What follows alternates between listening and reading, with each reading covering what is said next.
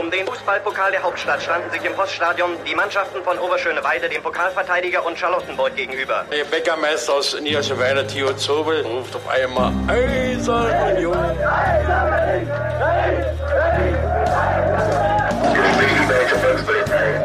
Eine Bankbürgschaft aus Unions Lizenzunterlagen hatte sich als gefälscht herausgestellt. Union ist gerettet. Union ruft alle Berliner Fußballfans dazu auf, sich am Räumen des Stadions von Schnee und Eis zu beteiligen. Ein Jahr lang haben die Union Berlin-Fans an ihrem geliebten Stadion an der alten Försterei gebaut. Und jetzt ist die siebte Minute angebrochen und es gibt eine schöne Geste für die Nummer sieben.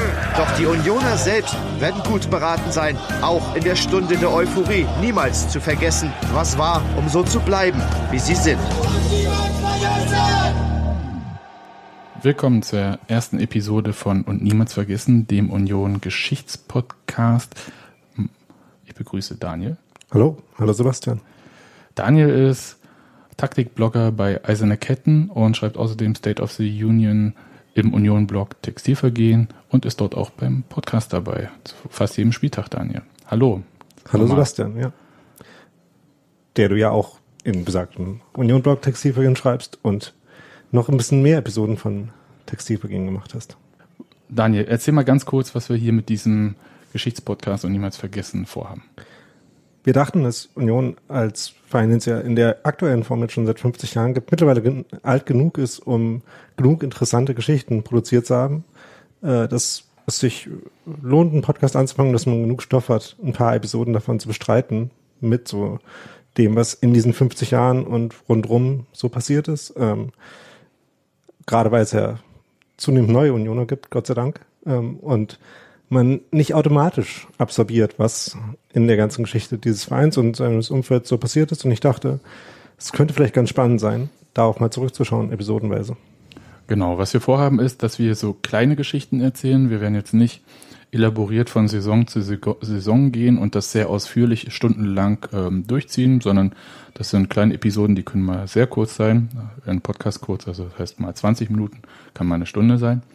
Aber es ist halt nicht allumfassend, sondern es soll kleine Häppchen sein.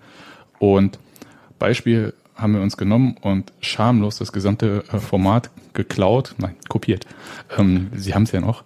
Äh, und zwar von Zeitsprung ist ein Geschichtspodcast von zwei Historikern, die kleine Geschichten aus der Geschichte, wie Sie es sagen, erzählen und auch nicht den gesamten 30-jährigen Krieg beispielsweise abhandeln, sondern meinetwegen eine kleine Episode, wo jemand sein Bein verloren hat. Genau. Und die machen übrigens auch einen Fußball-Podcast. Rückpass. Kann genau. man auch hören, aber der funktioniert anders. Genau, der funktioniert anders. Und wir haben uns vorgenommen, das im Zwei-Wochen-Format zu veröffentlichen. Das ist ganz schön straff und wir werden mal sehen, wie wir das alles so hinkriegen. Und ja, lass uns doch vielleicht mal anfangen. Sehr gern. Der Clou an dieser ganzen Nummer ist, dass die andere Person, also in dem Fall jetzt Daniel, weil heute fange ich an mit der ersten Geschichte, gar nicht weiß, worum es geht und sich ein bisschen überraschen lassen wird. Ich bin dementsprechend gespannt. Das äh, kannst du auch sein. Und zwar habe ich jetzt hier was vorbereitet, Daniel. Das müssen wir uns zuerst anhören. Und dann wirst du vielleicht schon wissen, worum es geht. Okay. Ja, ich werde mal hier so den Ton anmachen. Und ähm, jetzt seid mal ein bisschen gespannt.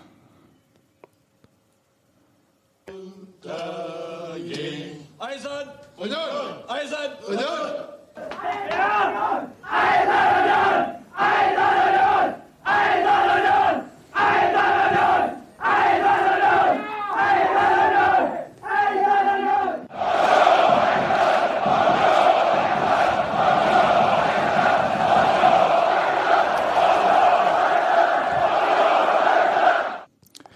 Kannst du dir denn denken, worum es denn geht? Es könnte vielleicht um den Anfang von etwas gehen, was Union ja nicht unwesentlich ausmacht. Es geht um den Schlachtruf Eisern Union. Ja. Und gehört haben wir gerade drei verschiedene Versionen. Und zwar zuerst die alten Herren von Union 06 äh, mit Herbert Radatz noch, die äh, das gesungen haben. Das ist aus einer SFB-Doku. Damals Sender Freies Berlin, jetzt RBB. Dann haben wir gehört die Mannschaftskabine von Union, beziehungsweise die Spieler in der Mannschaftskabine. Und zwar nach dem 3 zu 2 in letzter Minute gegen Karl Marx 1988, was den Klassenerhalt in der Oberliga gesichert hat. Und zuletzt haben wir gehört äh, den Wechselgesang im zum jetzigen Zeitpunkt aktuellen Stadion quasi, also in der aktuellen Ausbaustufe. Und zwar im September 2014 beim 2 zu 1 gegen Rasenballsport Leipzig. Also alles so auch irgendwie ganz interessante Version. Und wir haben schon so Unterschiede auch gemerkt, glaube ich. Ja, und schon an den Gegnern kann man ein bisschen die Entwicklung absehen, die Das- das, Ganze so genommen hat. Ja. Genau. Und wir alle kennen diesen Schlachtruf Eisern Union. Und ich glaube, das ist so neben der Geschichte um den Stadionbau vielleicht das bekannteste, was man von Union so kennt, wenn man mit Union sonst gar nichts zu tun hat und aber fußballmäßig Union zumindest schon mal gehört hat, irgendwie, dass es den Verein gibt. Kennt man, glaube ich, irgendwie Stadion, haben sie selbst gebaut, 2008, 2009. Und diesen Schlachtruf Eisern Union, wobei der halt manchmal synonym für den Verein benutzt wird, was dann ganz komisch äh, klingt, wenn Leute ähm, so tun wollen, als ob sie sich auskennen würden und sagen, Eisern Union hätte gewonnen irgendwo. Da stellen sich ja mir ein bisschen die Nackenhaare auf, aber einerseits, äh, ganz so ein großer Purist bin ich auch nicht. Also ob es jetzt ähm, vom FC Union Berlin oder von Union Berlin oder von Eisern Union reden, ist Genau. fast egal. Ähm, ich bin jetzt schon äh, ziemlich gespannt, weil wenn man in diese Stadien geht, dann gehört ja zur Choreografie oder zur Liturgie äh, der ganzen Veranstaltung, dass da so ein Sprech, äh, so ein sehr pathetischer äh, Sprechteil vor der Hymne ist. In da der, nimmst du mir ein bisschen was vorweg. Oh, wow, das ist, ich bin äh, gespannt, äh, wie das vorkommt, in dem was du Ja, jetzt gleich erzählst. das kommt ziemlich schnell. Also es ist auf jeden Fall erstmal ein Schlachtruf, nichts weiter. Also nicht mehr und nicht weniger zur Anfeuerung und Selbstvergewisserung. Und wo der herkommt, das ist halt tatsächlich super schwierig. Es gibt nämlich keine Quelle, die zu 100 Prozent äh, belegt, so ist der entstanden. Es gibt ähm, so, wie sagt man so schön in der Geschichtswissenschaft, Tradierung, also so ähm, Überlieferung, die aber, wie wir wissen, halt dann nicht mehr unbedingt dem Wahrheitsgehalt entsprechen. Wenn halt jemand äh, meinetwegen dabei war, als es entstanden ist, kann damit nach 50 Jahren, wenn er davon erzählt, schon so sehr seine eigene Geschichte entwickelt haben, dass das mit dem Ursprung gar nicht mehr so viel zu, zu tun haben muss. So. Und es gibt tatsächlich wirklich keine richtige Quelle. Jedenfalls hat sich bisher keine gefunden und ich habe auch ein bisschen die Geschichtsbücher gewälzt, also die Union-Geschichtsbücher. Und auch dort gibt's das nicht. Aber, und du hast ja gesagt, wir kennen alle diese Version, die vor jedem Spiel, vor der eigentlichen Union-Hymne von Nina Hagen eingespielt wird.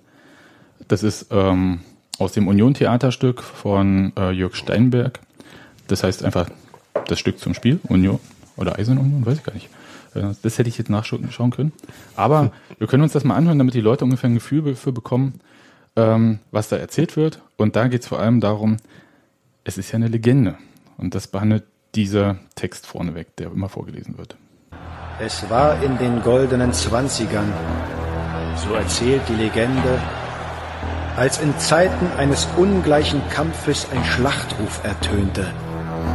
Ein Schlachtruf wie Donnerhall, der all jenen, so erzählt die Legende weiter, die ihn in diesem Augenblick zum ersten Mal hörten, das Blut in den Adern zum Sieden brachte. Niemand konnte damals ahnen, dass er Zeuge eines historischen Moments geworden ist. Noch heute, Jahrzehnte danach, in scheinbar aussichtslosen Kämpfen, erschallt er laut von den Rängen. Wie damals, als der Durchhaltewillen der Schlosserjungs aus Oberschöneweide ins Unermessliche stieg. Eine Legende nahm ihren Lauf, ein Mythos begann zu leben. Und er wird niemals, niemals vergessen, Eisern Union. So, das müssen wir mal hier wegmachen, dafür haben wir nicht die Rechte für das, was da hinterherkommt. Aber ähm, wir haben jetzt schon so ein paar Sachen gehört, die zu dieser Legende gehören. Also goldene Zwanziger, ähm, scheinbar aussichtslose Kämpfe, Durchhaltewill der Schlosserjungs, das ist ganz wichtig. Das, und das sind ja so ganz ein paar Elemente, die halt für diese äh, Geschichte tatsächlich äh, relevant sind. Das heißt, Underdog-Image, das auch ja, bis heute auf eine Art gepflegt wird, wenn auch manchmal nicht mehr ähm, vom Verein selbst, aber doch so von den Fans und den Anhängern so. Dann aber halt Aussichtslosigkeit. Union damals, Union Oberschöneweide. Ähm, in Blau-Weiß haben sie gespielt und wurden Schlosserjungs genannt. Und das ist halt so ein ähm, Schlüsselmoment, der sich halt in vielen Geschichten da wiederfindet, dass äh, diese Farben, dieses Blaue an die Blaumänner der Leute, die in den Industriebetrieben in Berlin-Oberschöneweide gearbeitet haben, erinnert. Und Oberschöneweide war damals, ja, so 20er Jahre, glaube ich, noch äh, das größte zusammenhängende Industriegebiet Europas. Also das war, ist nicht wie heute schön am Wasser und äh, Grundstück und Bootfahren und sonst wie, was da jetzt ist und Uni, sondern das war halt ein Arbeiterviertel durch und durch. Daran erinnert heute ja fast nur noch die Architektur, aber die Wirklichkeit sieht da jetzt anders aus. So, das ist so ein bisschen das, es sind so auch wiederkehrende Elemente. Und es gibt halt zwei Versionen. Und das ist tatsächlich interessant, äh, die so ein bisschen ja so nebenher existieren. Und die beliebtere ist die, die jetzt hier auch in dieser ähm, Legende, also in diesem Prolog vor dem Theaterstück, das halt bei Union auch vor dem Spiel gespielt wird, eine Rolle spielt. Und zwar ist es die äh, Version, dass äh, es gegen Hertha ging, gegen Hertha BSC, die halt das Geld gehabt hätten, so erzählt man heute. Und das ist mal in den 20ern, mal in den 30er Jahren verortet.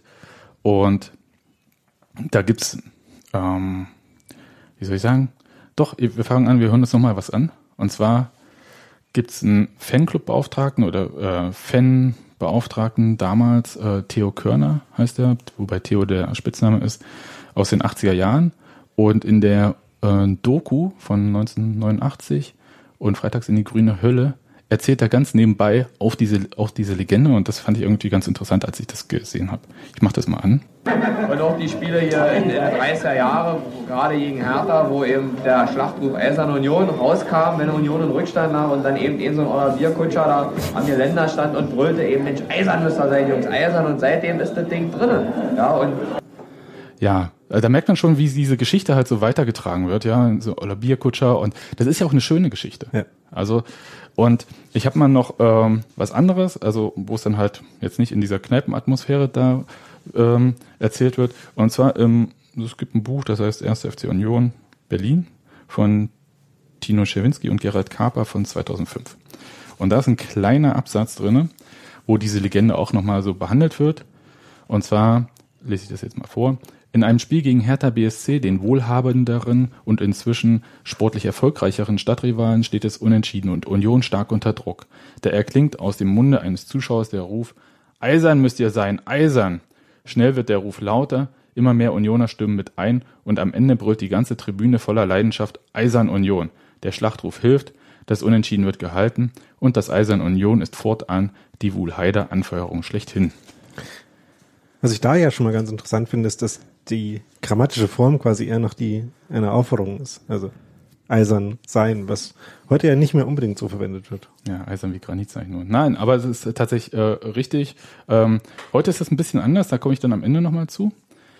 Aber das ist halt tatsächlich äh, so, beißt auf die Zähne und packt alles rein, auch in den Kampf. So, Hashtag alles raushauen. Hashtag alles raushauen. Die zweite Version, die war mir völlig neu und äh, aufgeschrieben hat beide Versionen äh, Matze Koch in seinem Union-Geschichtsbuch immer weiter ganz nach vorn. Und das habe ich irgendwann mal überlesen und bin dann nochmal reingestolpert.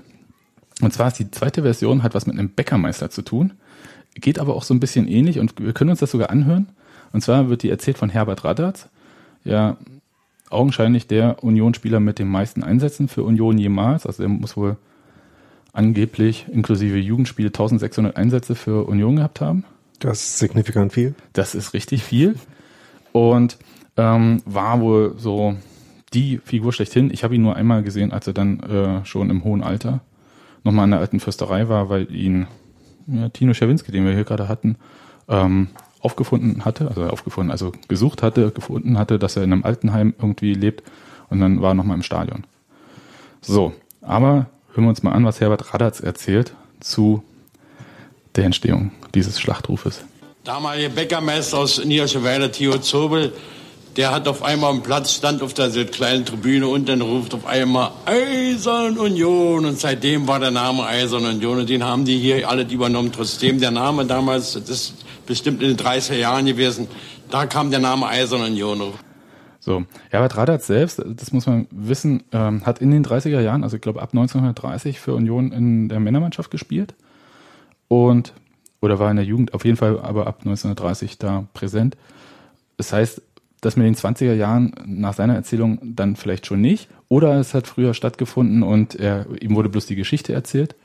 Das weiß man nicht ganz. Aber für die 30er Jahre spricht ja schon der Bezug auf Hertha. Denn da, deren erfolgreichste Zeit war ja Anfang der 30er Jahre. Das ist richtig. Wie man auf Stickern, auf denen ihre Meisterschaftsjahre stehen, nachlesen kann. Auf jeden Fall. Aber ich weiß noch nicht immer, das ist ja auch der Punkt, ob das überhaupt in einem Spiel gegen Hertha entstanden ist. Eben. Also ich meine, da wird die Story ja umso besser, je älter sie ist. Richtig.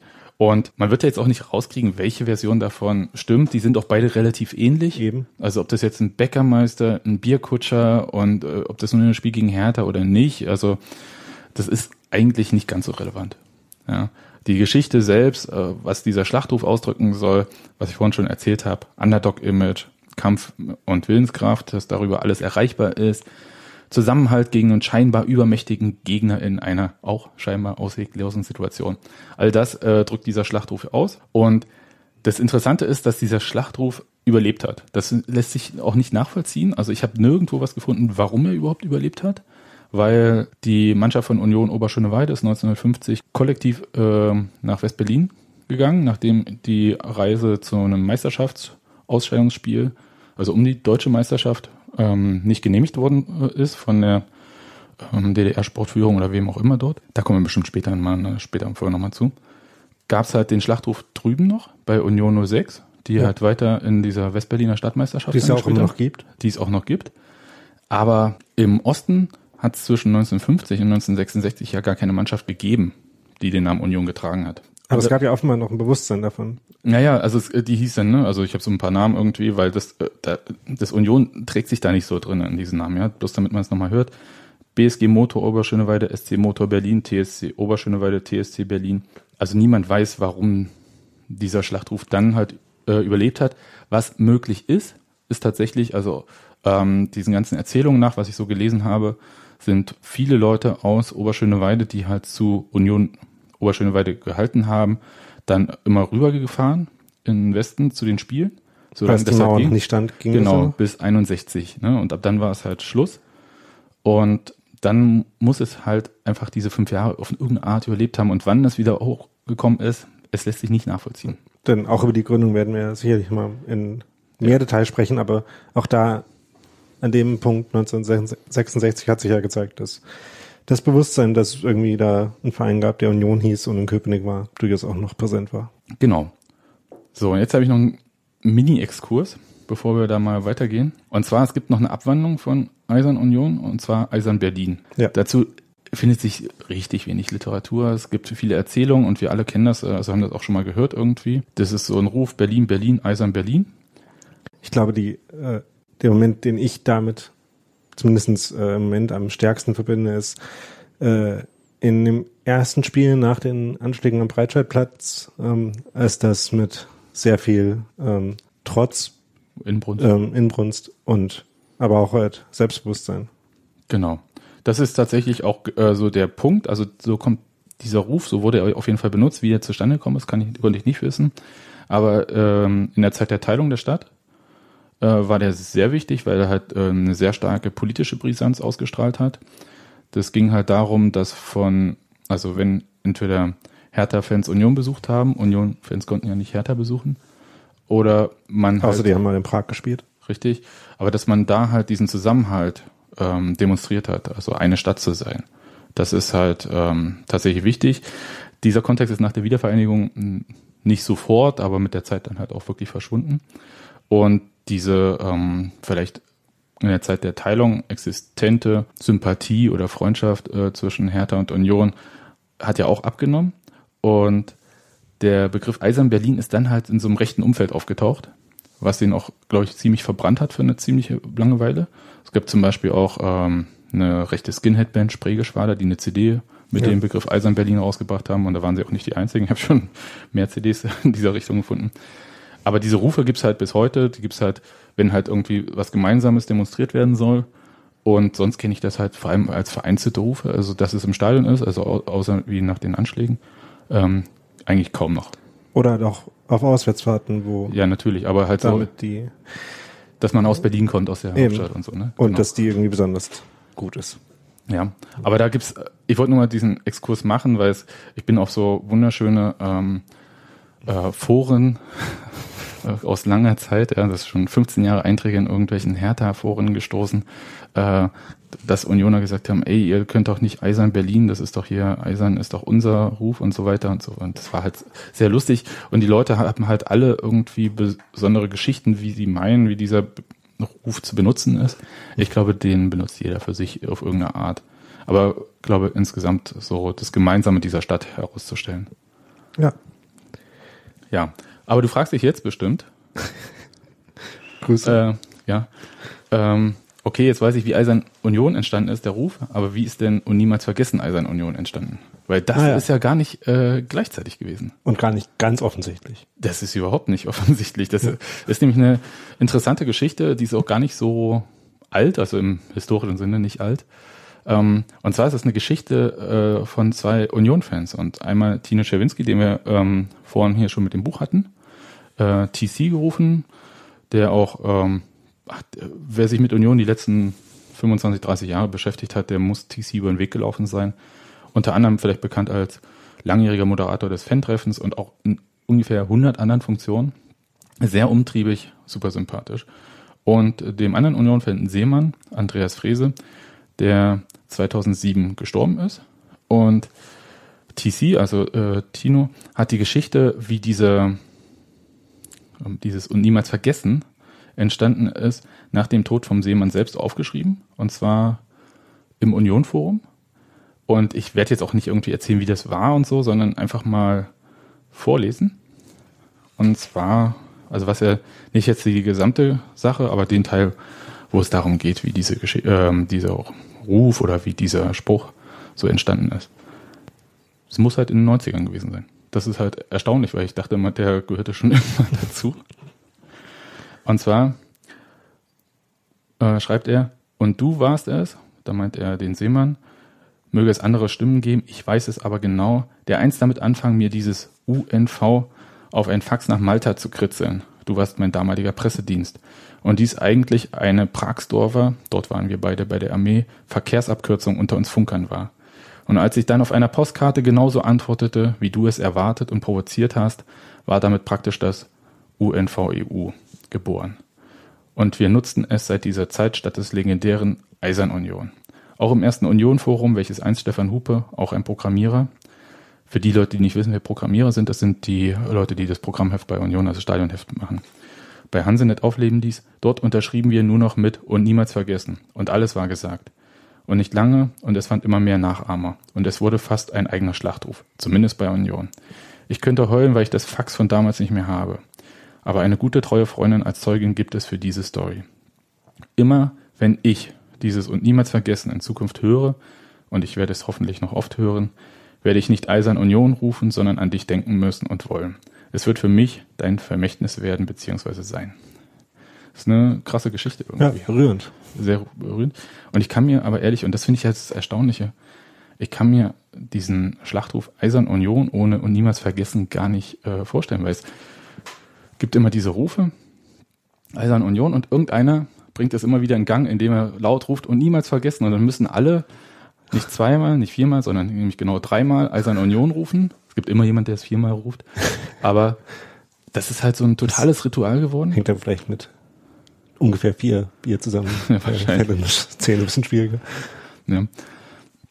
Und das ist eigentlich schon die Geschichte von diesem ganzen Schlachtruf Eisern Union, wie er entstanden ist, was wir nur noch Legenden entnehmen können. Also das heißt, da wird irgendwas schon dran stimmen, aber genau lässt sich es nicht mehr herleiten, wie dieses und niemals vergessen entstanden ist, was wir halt dazu immer machen. Und dieses Unfeu, was er ja auf allen möglichen Union-Sachen mittlerweile findet, stammt halt, ehrlich gesagt, irgendwann aus den 90ern. Magazinen, äh, Fanartikeln und so weiter. Genau, da finden wir das überall, genau. Genau, Aber- ja, das Union-Magazin vom Berliner Kurier ist ja auch Unfeu. Genau. Eine Sache, die auch noch relativ neu ist, äh, beziehungsweise auch gar nicht neu, also der Wechselgesang im Stadion ist natürlich schon sehr, ähm, sehr alt, das hatten wir ja schon. Aber ich habe das Gefühl, dass so in den letzten Jahren ähm, sich eine Tradition rausgebildet hat, dass immer zu einem relativ gleichen Zeitpunkt in einem Spiel das vorkommt, nämlich immer so ungefähr nach zehn Minuten. Ach ja. Das weiß ich gar nicht. Kann man vielleicht mal drauf achten. Aber ich habe das Gefühl, dass es in der, ähm, auf dem Liederzettel der, der, ähm, der Ultras vor allem. Seinen äh, geradezu festen und also manchmal natürlich auch spielbezogen nochmal äh, irgendwann angebrachten, aber relativ äh, erwartbaren Platz gefunden hat. Ja, das war's, was ich äh, zu diesem kurzen und niemals vergessen Eisern Union Schlachtruf ähm, zu sagen habe und gefunden habe. Wenn es Anmerkungen gibt, dann äh, bitte, bitte, bitte an uns schicken. Wir werden die ganzen Quellen, die wir jetzt hatten, ähm, aus den verschiedenen ähm, Dokus oder Büchern alle ähm, auf der Website in die Shownotes packen, so dass ihr das auch nochmal nachvollziehen könnt und euch auch nochmal anhören könnt. Fand ich ganz schön, Herbert Radatz mal nicht äh, entweder in einer Schwarz-Weiß-Fotografie aus den 30er, 40er oder 50ern zu sehen oder halt, als er damals im Rollstuhl 2000 oder 2001 war es ungefähr, nochmal bei einem Spiel war. Von wann war das Interview, was du da eingespielt hast? Das ist eine interessante Frage. Das wurde nicht ganz klar. Das sah mir aus wie eine SFB-Archivnummer des von den Klamotten her, aber das kannst du ja nicht, was soll, ich, was soll ich sagen? Die haben ja alle über 20 Jahre lang die gleichen Klamotten vielleicht getragen. Ja, aber äh, das sah mir aus wie 70er, 80er. Ja. Sehr ähm, schön. Und dann war's das und dann sagen wir einfach Tschüss und danke fürs Zuhören und bis zur nächsten Sendung, in der dann Daniel was vorlesen Danke für diese erste. Vorlesen sage ich schon, erzählen wird. danke für diese erste Geschichte, Sebastian. Bitteschön.